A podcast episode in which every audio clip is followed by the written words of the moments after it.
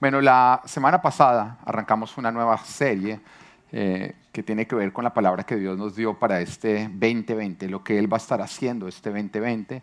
Y Él nos anuncia lo que va a estar haciendo para que nosotros nos podamos alinear y trabajar con Dios. Yo creo que no puede haber nada más frustrante que nosotros querer avanzar en una dirección en la que Dios no ha decidido avanzar. Al fin y al cabo, Él ha dicho que Él va al frente nuestro. Eso quiere decir que quien marca el camino, ¿quién es? Dios.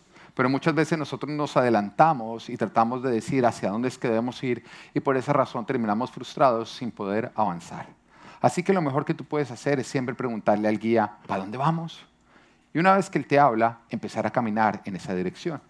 Y es justamente lo que nosotros hicimos al principio de este año. Yo estuve buscando a Dios, como lo he hecho todos los años, y le pregunté, bueno Señor, ¿a dónde vas a estar yendo? ¿En qué dirección te vas a estar moviendo este año? Y el Señor me dijo, este año es el año de arrebatar lo que les pertenece.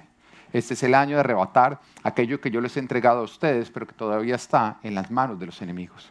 Este año me voy a mover a través de ustedes para quitarle a Satanás aquello que él tiene en su posesión, pero que realmente es posesión y herencia de cada uno de ustedes. Una vez que entendemos esto, pues nosotros tenemos que ir tras aquello, porque va a ser lo que Dios va a estar haciendo, en lo que Él se va a estar moviendo. Algunos de ustedes han recibido la promesa de un matrimonio, pero se dan cuenta que de pronto su cónyuge está en las manos de Satanás y en una dirección contraria. De pronto puede ser un familiar, un hijo que se ha perdido.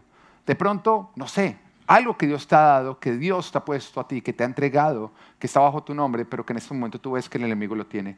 Y el Señor te dijo, es tiempo, es tiempo de salir a arrebatar, porque el diablo no tiene ninguna autoridad para tener aquello que te pertenece a ti. Y por eso el Señor nos dice en Deuteronomio capítulo 1, versículo 8a, yo les he entregado esta tierra. Yo les he entregado aquella promesa, yo les he entregado tu familia, yo les he entregado a ustedes la prosperidad, yo les he entregado el esplendor. Adelante, tomen posesión de ella. Debemos tomar posesión. Eso quiere decir que tenemos que caminar hacia allá, porque el Señor solamente te va a entregar las tierras que tus pies pisen. Es tiempo de ir y pisar, es tiempo de arrebatar lo que Él a nosotros nos ha dado. Y Dios no solamente nos dice lo que va a hacer, sino que también nos ha dado una promesa. Y la encontramos en Josué capítulo 1, versículo 5, que dice, durante todos los días de tu vida, nadie será capaz de enfrentarse a ti. Así como estuve con Moisés, también estaré contigo. No te dejaré ni te abandonaré. Qué bueno saber que nadie nos va a poder hacer frente. Por eso no nos puede convertir a nosotros en buscapleitos. A lo que me refiero es que usted no puede salir por la calle como que, que, que, que, que, Dios va al frente mío. No, no te metas en peleas donde Dios no te ha llamado a meterte. Porque nadie te va a poder hacer a ti frente cuando Jesús va al frente. Y el Señor siempre va al frente del camino que Él ha determinado. Y muchas veces nos vamos a encontrar con frustración justamente cuando nos podemos ir a buscar lo que Dios no nos está llamando a buscar. Nadie va a poder hacerte frente cuando Jesús va al frente. Y Jesús va al frente cuando tú lo vas siguiendo hacia donde Él te quiere llevar. Así que el Señor hoy te dice, ánimo, toma posesión, porque yo estaré contigo. Pero para lograrlo, Dios te quiere equipar. Y el Señor nos hablaba la semana pasada de la sabiduría. La sabiduría es escuchar la palabra de Dios, es oír su consejo, su instrucción, su dirección, es tener su protección para saber hacer uso de todo tipo de conocimiento que Él nos da para obtener los resultados que Él quiere que nosotros obtengamos.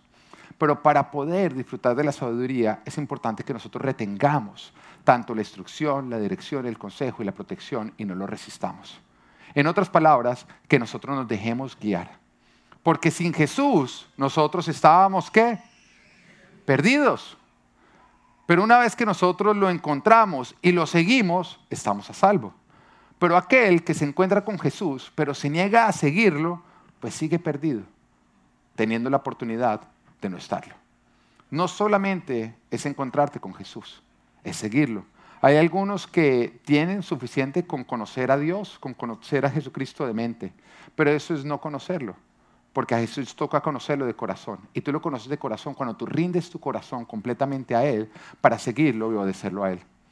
Pero una persona que conoce de Jesús y no le entrega su corazón, no lo sigue, es igual como aquel hombre que está perdido en la selva, que no sabe cómo salir de ella y de pronto se encuentra con un guía que es experto, conoce esa selva como la palma de su mano Y una vez que se encuentra con él, dice, ah, estoy a salvo. El guía le empieza a mostrar por dónde salir, pero él no, él está terco. No, guía, yo no quiero en esa dirección, yo quiero seguir yendo en la dirección que yo creo. Yo creo que es por este lado. Ese terco sigue perdido.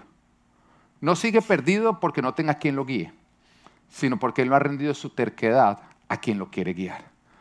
Así que si tú venías perdido y te encontraste con Jesús, es tiempo de rendir tu terquedad y de empezar a seguirlo a Él. Y de obedecerlo en todo lo que Él te diga, estés de acuerdo o no estés de acuerdo. Tenga sentido o no tenga sentido. Y de hecho, son tantas las oportunidades en que aquello que Dios nos dice no va a tener ningún sentido. Porque Él, él, nos advierte, Él dice, mis pensamientos no son sus pensamientos. En otras palabras, como yo pienso, ustedes no piensan. Porque mis pensamientos son superiores a los de ustedes. Y mis caminos no son vuestros caminos, porque mis caminos son superiores a los de ustedes. Y muchas veces queremos entender y creemos que lo entendemos, pero realmente no lo entendemos. Ayer mi papá me mandó un video que explica toda la situación que está ocurriendo en, Siria y, y, el video cuenta todo lo que es la historia, cómo llegó a lo que está. Y lo estoy viendo yo, el video, hablando de historia, hablando de todo eso. Cuando de pronto llega mi hijo Natán, se me sienta al lado, me dice, papá, ¿qué estás viendo? Entonces yo, mi amor, un, video de adultos. Me dice, eh, pero, pero déjamelo ver. Yo le digo, mi amor, no lo vas a entender. Él me dice, yo sí lo entiendo. Yo miro un niño de cuatro años que dice que va a entender la situación de Siria. Y yo, ¿de verdad lo entiende? Me dice, sí, sí, sí. Y yo, bueno, voy a poner el video. Me dice, papá, pero antes, antes necesito preguntarte algo que no entiendo. yo, ¿qué? Me dice, ¿por qué hay ciertas pelotas que ustedes me dejan tirar dentro de la casa y otras que no me dejan tirar dentro de la casa? Yo, no, yo la verdad no, no entiendo la pregunta. Me dice, sí, por ejemplo, ¿por qué puedo tirar este baloncito de espuma, pero no puedo tirar una pelota de golf por la casa? Y cuando él me decía eso, yo, yo simplemente lo miré y dije, sí, yo creo que tú vas a entender el problema de Siria.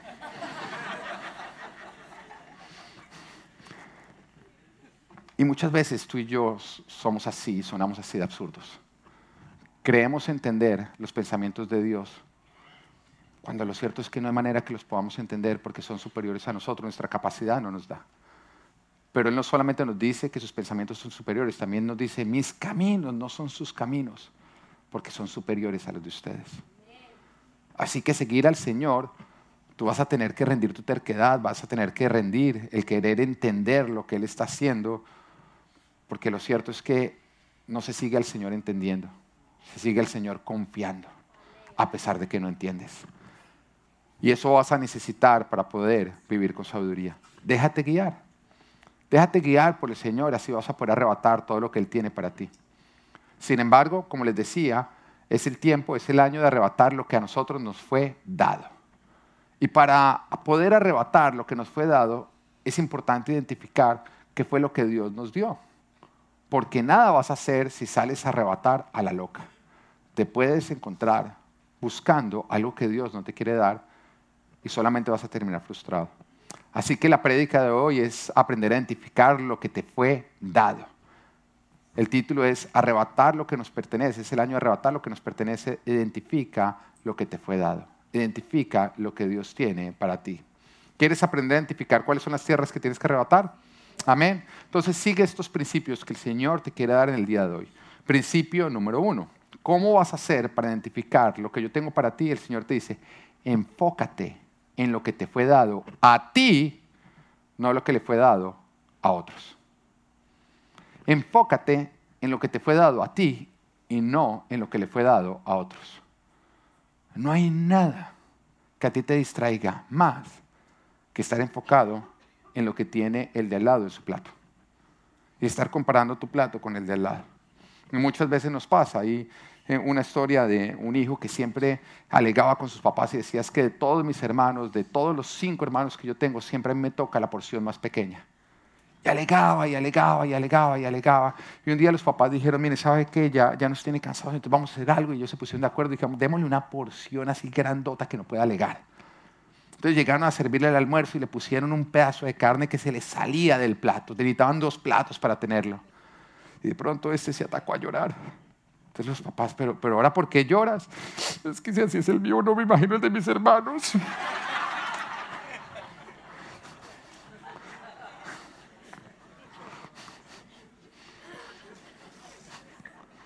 Deja de comparar platos.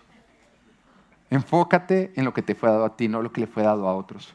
Deuteronomio capítulo 2, versículo 19 nos dice, cuando lleguen a la frontera de los amonitas, no los ataquen ni los provoquen a la guerra, porque no les daré a ustedes ninguna porción de su territorio. ¿Estás entendiendo lo que Dios está diciendo? Por lo menos lo que Dios le está diciendo al pueblo de Israel acá, ¿no? Ustedes van a pasar bordeando una tierra, pero cuando la vean, ni la busquen, ni pretendan adueñarse de ella, porque esa, esa porción no es para ustedes. Esa porción, dice, esta tierra se la he dado por herencia a los descendientes del otro. El pueblo de Israel estaba yendo camino a su tierra, a lo que Dios les había entregado. Pero para poder llegar a su tierra, a lo que iba a ser Canaán, la tierra prometida, ellos tenían que pasar por un territorio, bordeando un territorio que no les pertenecía a ellos, sino que le había sido dado a los amonitas, que eran los descendientes del otro. Pero entendamos que el pueblo de Israel todavía se encontraba en el desierto.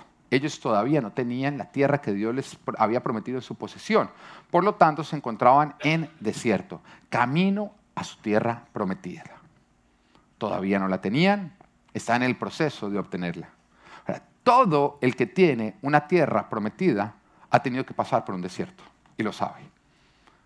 Es común que cuando tú estás viviendo un área de esplendor, aquellos que se encuentran en desierto te miren y digan, es que a usted le tocó fácil. Mire su vida. Mire lo que usted tiene, mientras que uno acá chupando arena. Usted ahí está disfrutando de una tierra donde fluye la leche y la miel. Y creen que esa tierra que tú tienes ha sido gratis. Pero todo el que tiene una tierra en su posesión sabe que nada en esta vida es gratis. Que tú solamente cultivas lo que cosechaste. Y nadie conoce las dificultades que tú tuviste que afrontar, los desiertos que tú tuviste que superar para poder llegar a poseer esa tierra. Pero eso es algo que no sabe el que se encuentra en el desierto, porque en el desierto solamente conoce desierto. Por lo tanto, cree que los que están en tierras es porque no tuvieron que pasar por desierto. Y esto era lo que estaba viviendo el pueblo de Israel. Todavía se encontraban en el desierto, iban caminar a su tierra, lo único que veían era tierra o arena, mejor dicho. Todavía no lo tenían. Sin embargo, estaban pasando por ver a algunos que ya habían recibido su tierra, que ya estaban disfrutando de su esplendor. Y algo propio de la naturaleza humana, voy decir si es propio de la naturaleza humana, si tú eres humano, puedes estar tentado o vas a ser tentado y has sido tentado en que se te desarrolle eso, es que ellos llegaran a ver lo que otros tenían, el esplendor ajeno, sin tenerlo, lo cual levantaría su carne que cada vez que se levanta nuestra carne nos promete guiarnos, pero siempre nos va a querer desviar. Tu carne nunca te va a llevar a buenos lugares.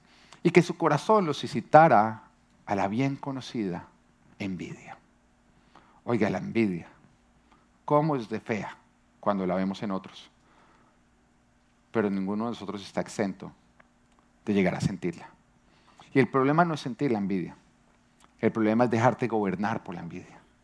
¿Para qué la envidia? La envidia es el enojo, la tristeza y el malestar por el bien ajeno. La envidia es querer tener lo que los demás tienen. La envidia es poner tu mirada no en las tierras que Dios te va a entregar, sino en la tierra que ya, Dios le entregó a otros. Eso es la envidia. Y te genera a ti un malestar, te genera a ti un aburrimiento, una tristeza, una ira. Te roba. Y el Señor sabía que ellos iban a pasar, estando en el desierto, por ver cómo otros ya habían obtenido su tierra. Y el Señor se adelantó y dijo, miren, cuando sientan envidia, porque la van a sentir, no se dejen desviar. Porque eso es lo que tengo para ellos. Pero yo también tengo algo para ustedes. La envidia te quiere enfocar en aquello que jamás vas a poder tener, porque jamás vas a poder tener algo que le fue entregado a otro y no a ti. Pero la envidia te va a hacer enfocarte en aquello. Mientras que evita te paraliza para que dejes de ir a conquistar lo propio. La envidia te roba. La envidia no te permite conquistar lo propio por estar deseando y anhelando lo ajeno. Y las personas más frustradas son aquellos que crecen en envidia porque jamás crecen en bendición. Cuando la envidia crece en ti, la bendición jamás se desarrollará en tu vida. Porque la envidia es dejar de ir tras tu bendición por estar deseando la bendición de otros.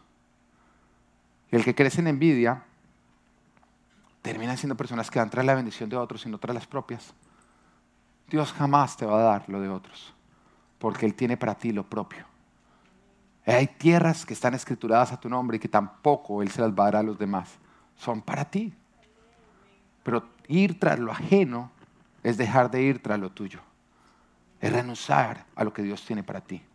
Ahora puede ser que tú te encuentres en un desierto, en algún área de tu vida, mientras que otros ya están disfrutando de una tierra en ese área de su vida. Pero eso no significa que Dios no te va a dar tu tierra. Eso lo que significa es que igual como Dios fue fiel con aquellos, también lo será contigo. Cuando el Señor los estaba pasando por el frente de esta tierra, el que ellos vieran como los descendientes de Lot ya tenían una tierra, no debía desarrollar una envidia en ellos, sino más bien una esperanza. La esperanza de decir, oiga, si el Señor fue fiel con los descendientes de Lot y les entregó esta tierra, el Señor va a ser fiel con nosotros y nosotros somos fieles a Él. El que Dios le cumpla a otros simplemente nos debe servir a nosotros de garantía que Dios también nos va a cumplir a nosotros, nos debe animar. Alégrate por la tierra que otros reciben. Celébrala, porque tú vas camino a conquistar las tuyas. Full Life, esta iglesia no crece envidiando ni copiando a otras iglesias que están creciendo. Eso nos estancaría. Eso nos estancaría y es común que cuando alguna iglesia está creciendo a una velocidad, llegan personas a decirme, pastor, pastor, ellos están creciendo más rápido, ¿por qué no hacemos esto que ellos están haciendo? A querer copiar todo lo que otros están haciendo. Pero eso no nos va a hacer crecer, eso nos va a estancar. Porque nosotros podemos permitir que el éxito de otros nos guíe a nosotros o que sea Dios quien nos guíe a nosotros. Pero tú no tienes que estar persiguiendo el éxito que otros están teniendo, tú tienes que seguir siguiendo al Señor. Porque el camino que Dios tiene para ti es único, porque las tierras que Dios tiene para ti son únicas. Dios nos creó a cada uno de nosotros único, con un propósito único. Y eso quiere decir que no tenemos que competir entre nosotros ni con otros. Porque nuestro propósito es único, nuestra tierra es única. Y aquel que se pone a competir con una persona que es diferente a él, que tiene un propósito diferente a él, que tiene una, tierra diferente a él, pues significa que estás compitiendo con una persona que va en otra dirección distinta a la tuya. Y estás yendo tras de él, tras de él, lo voy a ganar, lo voy a ganar, lo voy a ganar, ganar, y de pronto tú dices, ya llegué primero, y resulta que tú ibas para la otra dirección. Pero el competir te distrajo. El competir te distrajo. No, te enfoques en lo rápido que va el de al lado, porque él no va para donde tú vas. Enfócate en tu camino y a dónde Dios te quiere llevar. Hay una oportunidad en que Jesús ve que sus discípulos, entre ellos, empezaron a pelearse por cuál era el más importante. Porque también eso es propio de la naturaleza humana, que nunca es suficiente lo que nosotros recibimos. Entonces ya vemos que eran varios los que estaban siguiendo a Jesús. Y Jesús, después de pasar un tiempo con ellos, pasó un tiempo en oración y después va y busca a todos y les dice, bueno, voy a nombrar apóstoles. Esas son las personas que van a estar conmigo todo el tiempo. Esas son personas a las que les voy a dar autoridad, a las cuales yo voy a mentorear de una manera personal. El Señor nombró a doce. Entonces ellos ya habían recibido como, wow, estamos por encima de todos los otros. ¿Mm? Pero después de un tiempo ya dejó de ser suficiente. Entonces empezó, bueno, pero ¿cuál de nosotros es más importante que los demás? Como ya se sentía más importante que los demás, que los todos, ahora era quién era más importante entre ellos.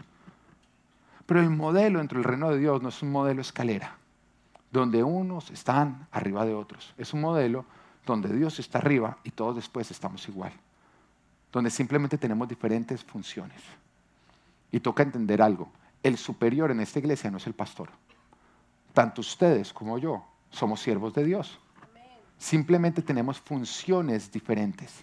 Y dentro de mis funciones está enseñar la palabra, traer la visión que Dios nos está dando a nosotros como pueblo. Y Él me ha equipado para la función. No es como, bueno, voy a mirar a ver cuál es el que es mejor predicador y, bueno, este lo pongo ahí. No, es, ese es el que yo pongo en esta función, entonces lo equipo con predicación, revelación, discernimiento y lo necesario para que haga una buena función. pero todos nosotros somos iguales delante de Dios, siervos, esclavos de Cristo. ¿Estamos? Pero así no funciona en este mundo. En este mundo es siempre una carrera por estar encima de los demás. Y eso es lo que, lo que, lo que empieza a provocar la, la, naturaleza humana, la humanidad. Los discípulos empezaron por esa carrera. Dijeron, bueno, ahora, ¿cuál es el más importante de nosotros? Empezaron a competir entre ellos. Así que Jesús responde, los llama y les dice, ¿cómo se construye el reino y cómo no se construye el reino? Y les dice en Mateo capítulo 20, versículo 25, Jesús los llamó y les dijo, como ustedes saben, los gobernantes de las naciones oprimen, a los súbditos y los altos oficiales abusan de su autoridad. Pero entre ustedes no debe ser así. Dígale del lado, entre nosotros no debe ser así.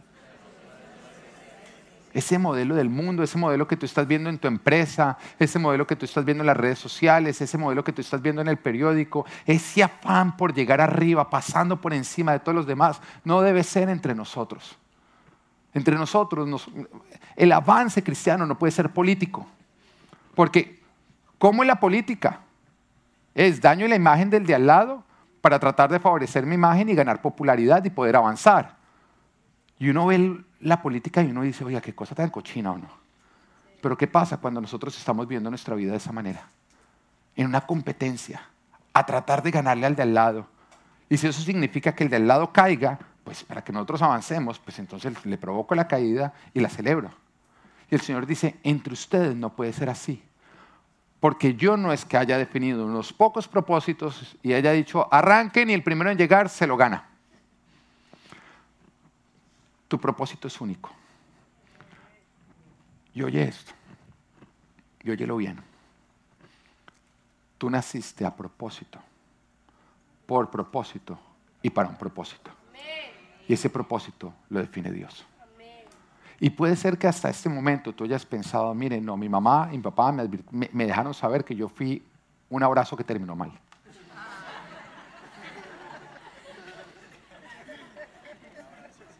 que mi papá se emociona con los abrazos. Pero Dios te dice, no, yo te planeé.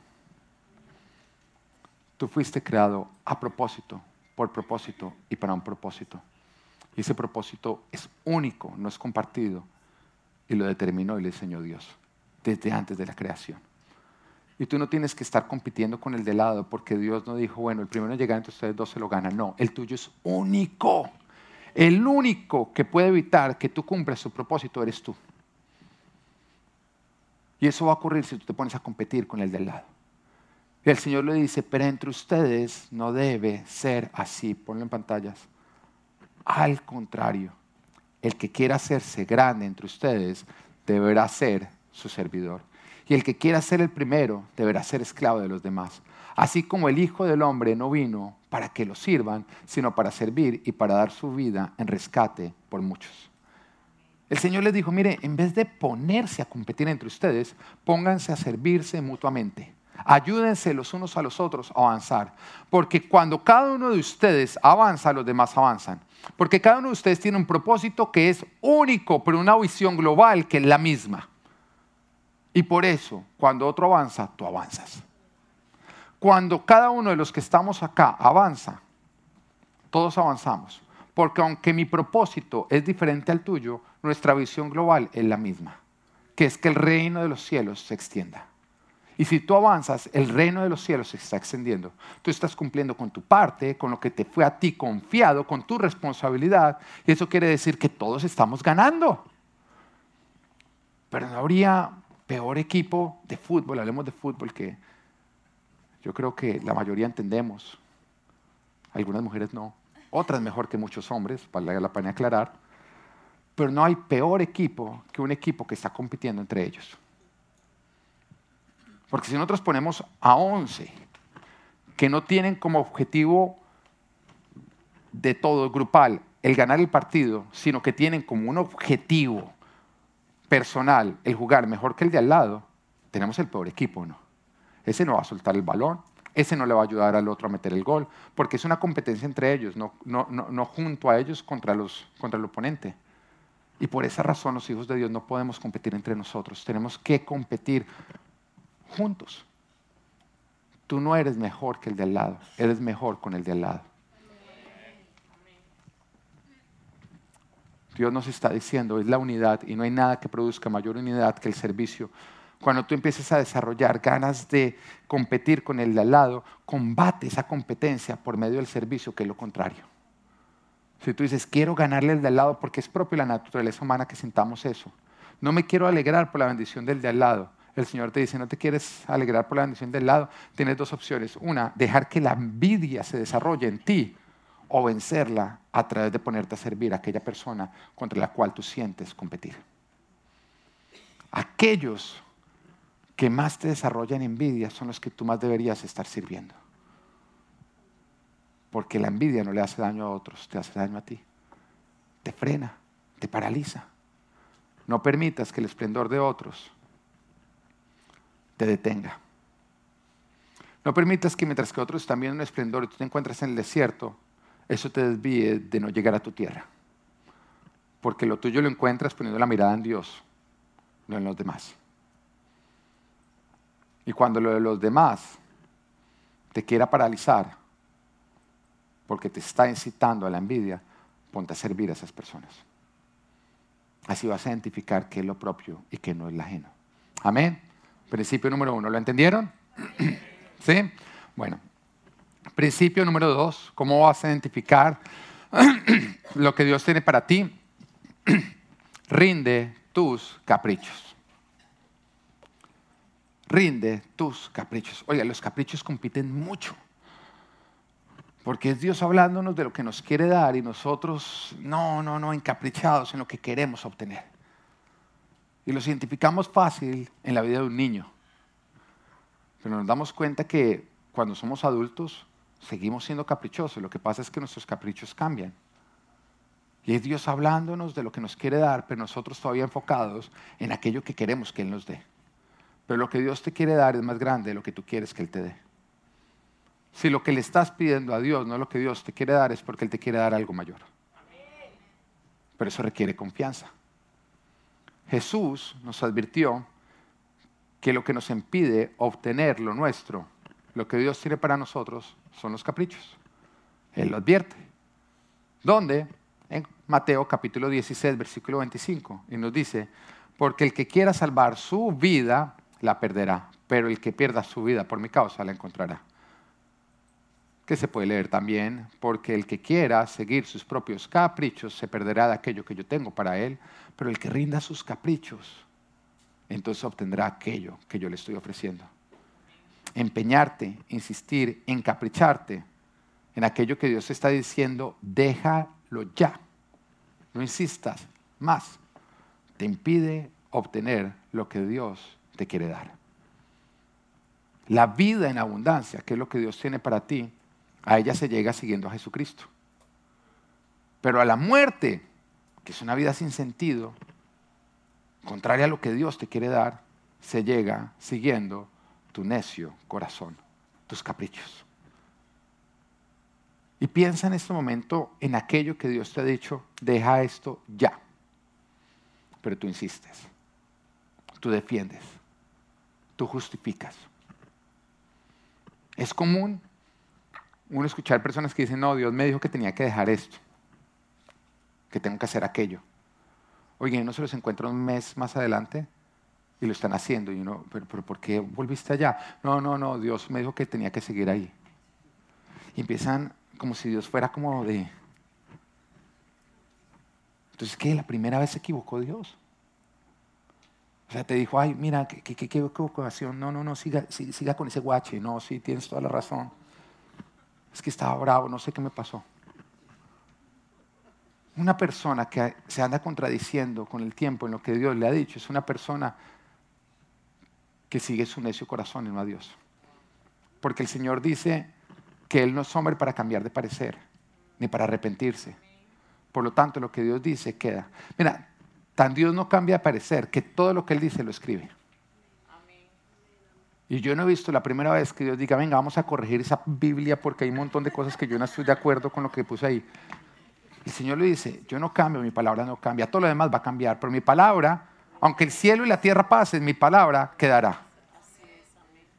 Entonces yo no entiendo ¿Cómo es que a ti se, Dios te está cambiando todo lo que debes hacer? No te lo está cambiando, es que tú no estás siguiendo a Dios, estás siguiendo tu corazón, tus caprichos. Y si Dios ya te lo dijo, Él no te lo tiene que estar repitiendo. Cuando empecé mi caminar cristiano, viví en esa época en Canadá y tuve una oportunidad de hacer un trabajo. Y cuando me fueron a pagar, el Señor cogió y me dijo, quiero que este, este pago, no quiero que te lo quedes, quiero que lo entregues a la iglesia.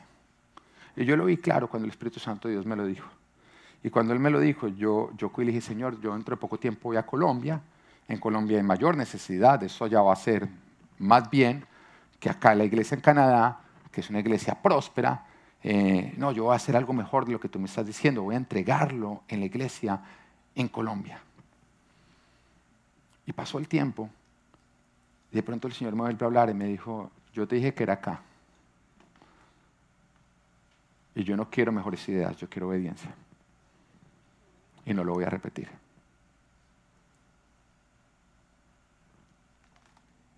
Y yo no entendía mucho de los principios bíblicos, pero ese era mi primer pago de una profesión que yo estaba iniciando y mi primer pago desde que yo me había convertido al cristianismo. Y yo voy y sin entender mucho obedezco y lo entrego a la iglesia. Y más adelante, cuando empiezo a leer la palabra, la palabra me habla de cómo debemos honrar a Dios con el primer fruto de nuestro trabajo, el primer fruto de nuestro esfuerzo. Como cuando nosotros honramos a Dios con nuestras primicias, Él nos bendice de tal manera que todo lo que nosotros sembramos produce cosechas abundantes. Y yo con mi esposa podemos testificar que nosotros jamás en toda nuestra vida hemos sabido lo que es un problema económico. Jamás hemos tenido que hacer una entrevista de trabajo porque aún antes de, estar en el ministerio siempre decíamos, yo quiero trabajar allá y allá trabajábamos. Era como que las puertas están abiertas de par en par en ese área. Y es Dios cumpliendo fielmente lo que Él promete cuando nosotros cumplimos lo que Él nos está diciendo.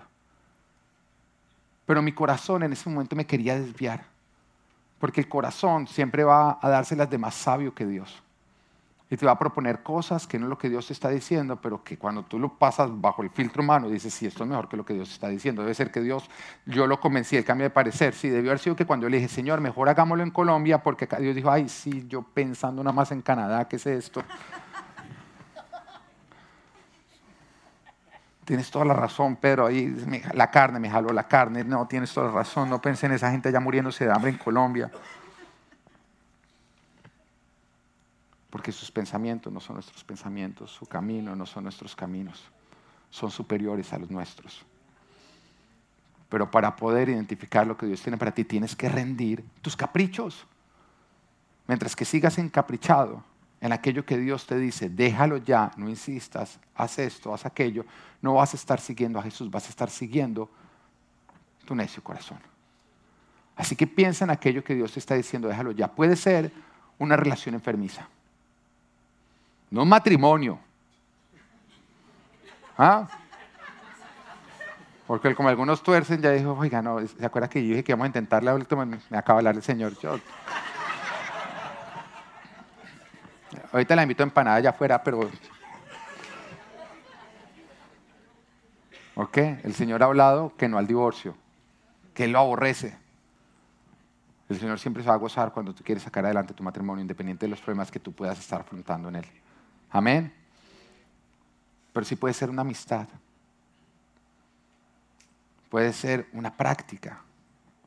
Puede ser un lugar del cual Él te quiere sacar y te ha dicho por mucho tiempo, tienes que dejarlo.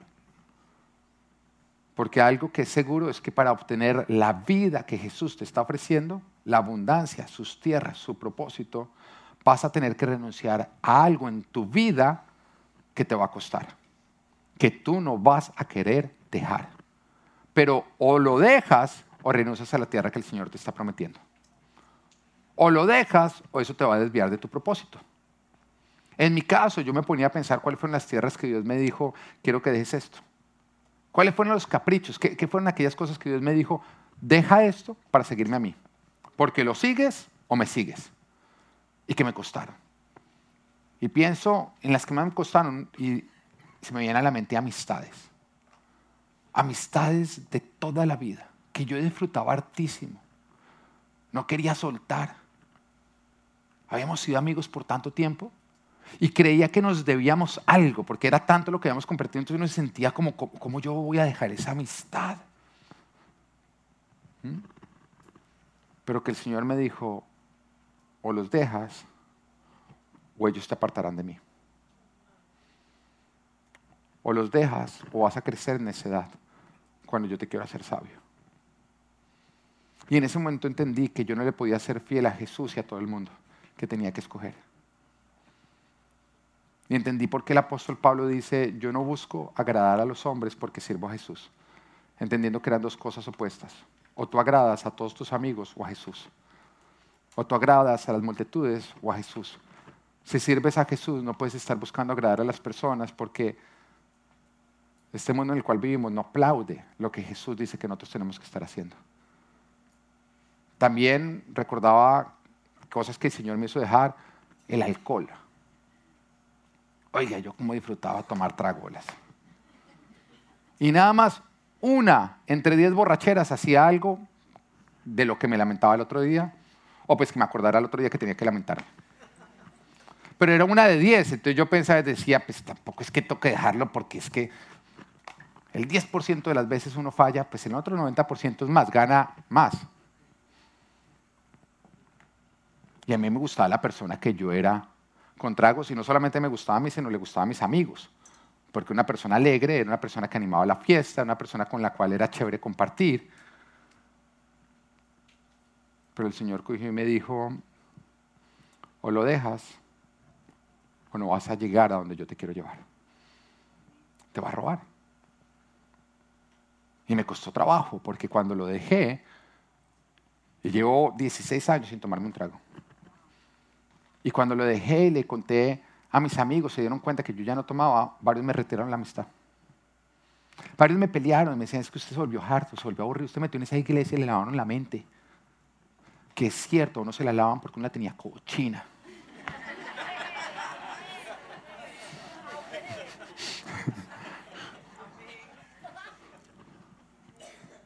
Deberíamos poner iglesia al lavadero, ¿no? no me...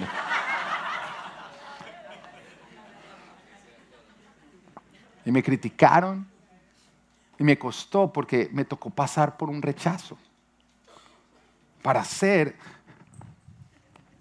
para ser recibido en los brazos del Señor, tuve que haber sido rechazado por el mundo.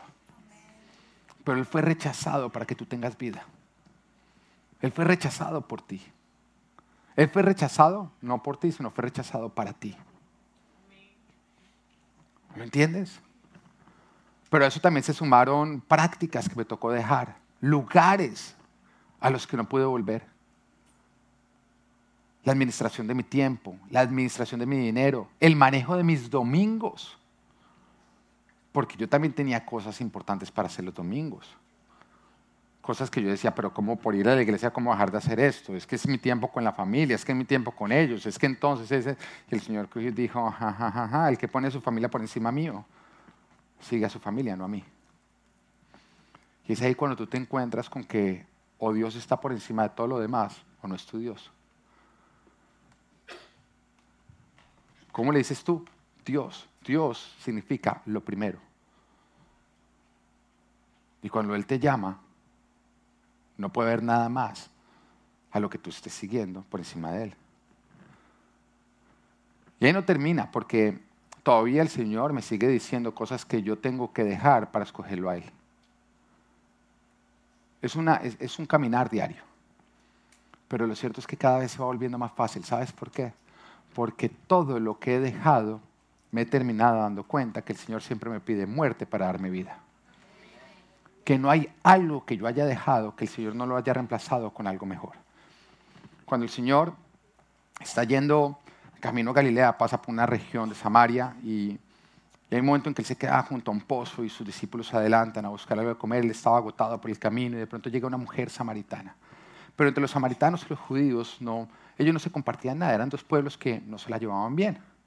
Y Jesús está sentado al lado del pozo cuando llega una mujer hacia el mediodía con su balde para sacar eh, agua y llega Jesús, la mira y le dice, eh, dame agua, dame, o sea, lo, mismo que el Señor te está diciendo, dame, dame esa amistad dame esa relación, dame ese lugar, dame esa práctica. Esta mujer miró a Jesús y dijo, ¿y tú qué haces pidiéndome? ¿Qué haces diciendo, dame? ¿Qué haces diciéndome que te rinda algo cuando entre los judíos y los samaritanos ni siquiera nos dirigimos la palabra? Y el Señor en ese momento le dijo, si tú supieras quién soy yo, tú me estarías pidiendo a mí el agua que yo tengo para darte. Porque ese agua que tú vienes bebiendo te produce más sed, pero la que yo tengo produce fuentes de agua dentro de ti para que no vuelvas a tener sed jamás. Pero ¿qué era lo que el Señor realmente le estaba diciendo a ella? El Señor no estaba hablando del agua que ella estaba por sacar, el Señor estaba hablando de la sed espiritual que esta mujer venía tratando de saciar con prácticas terrenales, mundanas, que producían muerte. Esta mujer iba, eh, se había propuesto, venía compitiendo por cuál de todo el pueblo podía llegar a casarse con más hombres. Iba ganando, iba por el séptimo hombre para casarse. Era una mujer dada en la inmoralidad sexual. Trataba de llenar ese vacío espiritual que ella tenía, esa sed espiritual, con hombres, con sexo, con inmoralidad sexual. Y el Señor en ese momento lo que le estaba diciendo es, dame la inmoralidad sexual, dame estas prácticas, dame estas relaciones, dame estar buscando saciar esta sed con hombres, dame. Era lo que Dios le estaba pidiendo. Porque si me lo das, yo te voy a dar algo que realmente calma esa sed. Porque yo sé, estaba diciendo el Señor detrás de todo eso, que después de que tú te acuestas con todos estos hombres, tú te sientes inmunda, te sientes cochina, te sientes vacía. Que por un rato parece desaparecer ese vacío de tu vida, pero después te sientes más vacía todavía. El Señor te está diciendo, entrégame el trago, porque sí, la pasa rico, pero ¿cómo te sientes después? Te sientes vacío. El Señor te está diciendo, regálame, entrégame, ríndeme esa, relación adúltera, porque por un rato te da diversión, pero después ¿cómo te sientes tú? Y lo único que está provocando aquello que te estoy pidiendo que rindas es tener que cada día acudir más a algo que no está calmando tu sed. Cuando el Señor te está pidiendo algo, lo que realmente está haciendo es ofreciéndote algo mejor. Pero requieres fe, requieres confianza para verlo y para entenderlo. Y por eso el Señor dijo, o conservas la vida que tienes, que seamos sinceros, es una, es una vida vacía, o renuncias a ella y obtienes lo que yo tengo para ti, que es prometedor, que es lleno de bendición, que es lleno de abundancia. Lo tuyo lo encuentras renunciando a tus caprichos. Lo que Dios tiene para ti, lo vas a encontrar siguiéndolo a Él, no tu necio corazón. Y todo lo que Dios te está pidiendo es contrario a lo que Él te quiere dar. Por lo que lo que Él te quiere dar es mayor que lo que tú estás dejando. Sí, dejé amistades, pero hoy miro las amistades que tengo, las que el Señor me ha entregado, y entiendo que dejé basura para obtener riquezas. Y todo lo que he dejado por Dios, Él me lo ha convertido en vida. Y después de que conozco la vida, entiendo que yo estaba sumergido en la muerte. Lo tuyo lo encuentras renunciando a tus caprichos. ¿Qué es aquello que el Señor te está diciendo, deja ya para seguirme? Y que tú vienes defendiendo, que tú vienes justificando y que lo viene contrariando. Amén. Punto número tres. Vive tu propósito y encontrarás lo tuyo. Las tierras que Dios tiene para ti están en tu propósito y se obtienen buscando tu propósito. Y tu propósito tiene que ver con la expansión del reino. Ahora, recordemos, propósito es aquello para lo cual tú fuiste diseñado. Ese fin en el cual Dios pensó para crearte a ti. Y cuando Él te creó, dijo, bueno, esa persona tiene que cumplir ese propósito y te equipó con un montón de cosas para que tú lo puedas cumplir. De la misma manera, como cuando se crea algo, como por ejemplo un iPad, un celular, aquel que lo está inventando dice, para que pueda cumplir todas las funciones necesita tener un procesador, una pantalla, y le empieza a poner todos los componentes que juntos son suficientes para alcanzar el propósito de aquello que se está inventando.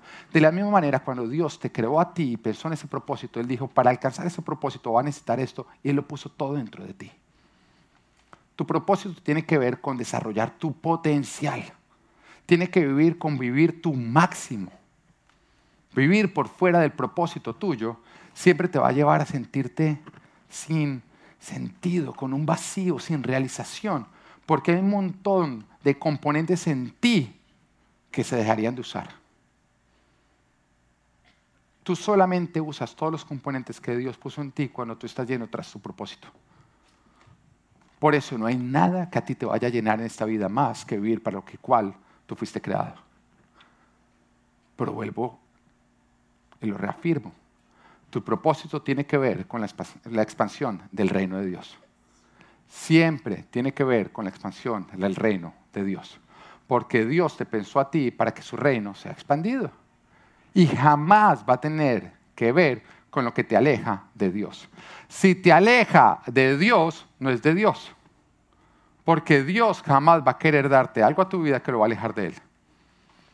Ahora, lo vemos mucho muchísimo. Personas que van disparadas, siendo usadas por Dios de una manera impresionante. Y de pronto aparece algo en sus vidas. Clean, clean, clean, clean. Pastor, es que tengo este nuevo proyecto, entonces voy a renunciar a todas estas cosas de mi ministerio, ya no voy a tener tiempo porque voy a ir tras esto. Y resulta que lleno tras eso, cada vez se alejan más de la iglesia, del Señor, y ya cuando uno los ve, sigue siendo cristianos, pero por boca porque el Señor no es el centro de sus vidas. Aquello tras lo que fueron ya no les da tiempo en a la iglesia. Ya no les da tiempo de buscar a Dios. Ya no les da tiempo de crecer ministerialmente. ¿Y tú todavía crees que ese es el propósito para tu vida? ¿Tú todavía crees que eso fue algo que Dios te trajo? Dios jamás te va a dar algo que te aleja de Él. Eso te lo da el diablo. Y siempre tiene que ver con cosas que son muy aplaudidas acá abajo, pero que no tienen nada que ver allá arriba. Porque esta tierra va a pasar. El Señor ya lo dijo que Él iba a hacer un nuevo cielo y una nueva tierra. Todo lo que tú construyas acá, por bonito que sea, va a pasar. Estaban los, los discípulos con Jesús y al frente del templo y miraban esa construcción que ha tomado varios años, muchos años, estamos hablando de décadas, llegar a ser construida y la miraban así con admiración y decían, qué templo, qué edificio, qué machera, uy. Y el Señor los mira y dice, dejen de ser deslumbrados, que no va a quedar piedra sobre piedra. Entiendan que todo lo que ustedes hagan para esta tierra va a quedar en esta tierra, pero lo que ustedes hagan en el cielo los va a acompañar eternamente. Y por eso dice que nosotros debemos hacer tesoros donde ni el óxido, ni la polilla, ni el ladrón puede robarnos aquello que Dios nos está dando. Tu propósito tiene que ver con lo eterno, no con lo terrenal. Lo terrenal simplemente te va a servir para ganarte el pan, para, para, solucionar tu situación financiera, que no lo debe ser todo en esta vida. Pero tú fuiste creado para algo más grande que producir dinero. Todo lo que te aleja de Dios se llama egoísmo, de egoísmo. ¿Y qué es el egoísmo? Es, es construir tu reino, tu propio reino. Y tiene que ver con que es que yo siempre he querido, yo sueño, a mí me parece. Yo, yo, yo, yo, yo, ¿de dónde entra Dios?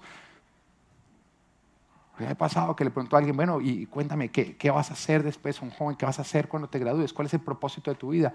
Y me empiezan a contar, yo voy a ser un artista y yo voy a llegar, ta, ta, ta, me lo cuentan. Y yo, ¿y, dónde entra Dios en todo eso? No, pues yo voy a seguir yendo a la iglesia los domingos. Ah, ok.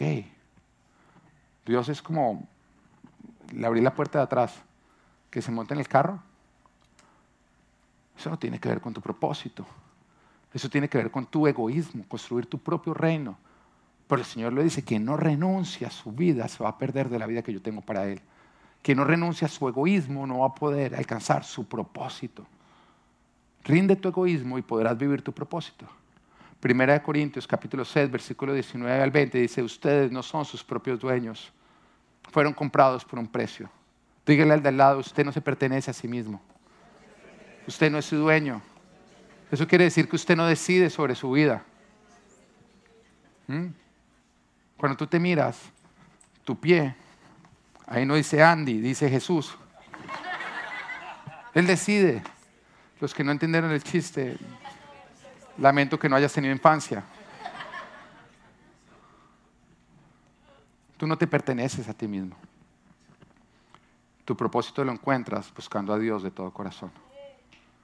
Tu propósito lo encuentras buscando a Dios de todo corazón. Y es ahí donde vas a descubrir tus dones, tus habilidades, tus pasiones y tus posesiones. Cuando buscas a Dios de todo corazón. Es ahí donde se va a desarrollar cosas que tú ni siquiera sabías que tenías. Desde que yo sigo al Señor y lo hablo porque testifico de lo que Dios ha hecho en mí, yo he descubierto en mis dones que yo no sabía que yo tenía. Habilidades que nunca me imaginé que yo podría llegar a tener. Que aún mis propios padres ven y dicen, yo no sabía que usted tenía esa capacidad de liderazgo. Porque hay un montón de cosas que están escondidas dentro de ti que solamente van a salir a la luz cuando tú le rindes a Dios, cuando tú te rindes a Dios. Es ahí donde vas a descubrir todos los componentes que Dios ha depositado en ti, que en este momento están dormidos, sin uso, porque lastimosamente no has venido viviendo para lo que fuiste creado. Pero cuando tú rindes tu corazón completamente al Señor, todo eso va a empezar a ser usado por Dios. Pero también vas a descubrirlo cuando tú te sujetas completamente a Dios. Porque una persona que no está 100% sujeta a Dios no será usada por Dios. Y no solamente te sujetas a Dios cuando dices, sí, yo a Dios le obedezco, no, te sujetas a Él cuando te sujetas a todo aquello, a todos los modelos de autoridad que Él ha designado. Lógicamente, el más importante de todos y el que marca todos los límites es la palabra. Te tienes que sujetar 100% a la palabra. Pero también dentro de la misma palabra afirmada, afirmándolo, tienes que sujetarte a las autoridades que Él ha establecido. Una persona que no se sujeta a autoridad jamás será usado por Dios a gran escala. Y no va a poder vivir el propósito que Dios tiene para su vida. Las personas que se mandan solas, que no rinden cuentas, ni rinden cuentas a ningún tipo de autoridad, siempre se convierten en tiranos, en las máximas autoridades. Y los tiranos usan su posición para oprimir, jamás para servir. Y se ven en las empresas, en las familias, en los gobiernos, en todo lugar. Y lo único que cosechan los tiranos son esclavos, que sirvan sus propios propósitos. ¿Ves por qué es importante tú ponerte bajo autoridad? Porque cuando tú estás bajo autoridad, estás anulando tu inclinación a convertirte en un tirano.